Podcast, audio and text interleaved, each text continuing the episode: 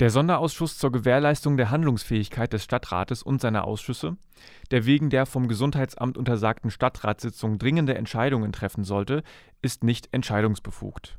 Das geht aus einer Pressemitteilung der Jenaer Grünen hervor mit Verweis auf die Rechtsaufsicht des Freistaats Thüringen.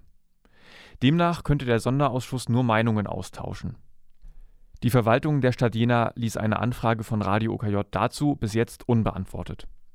Die Grünen fordern deshalb Vorschläge der Stadt, demokratische Gremien tagen zu lassen. Demokratie ist kein Luxus, den man beliebig pflegen oder nicht pflegen kann, sagt Grünen Stadtrat Matthias Miet.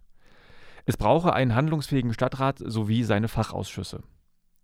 Die Grünen stellen die Idee in den Raum, den Stadtrat mit dem gebotenen Mindestabstand tagen zu lassen und fordern darüber hinaus eine Reform der Thüringer Kommunalordnung. Sie soll es ermöglichen, unter erschwerten Bedingungen Sitzungen zumindest digital stattfinden zu lassen.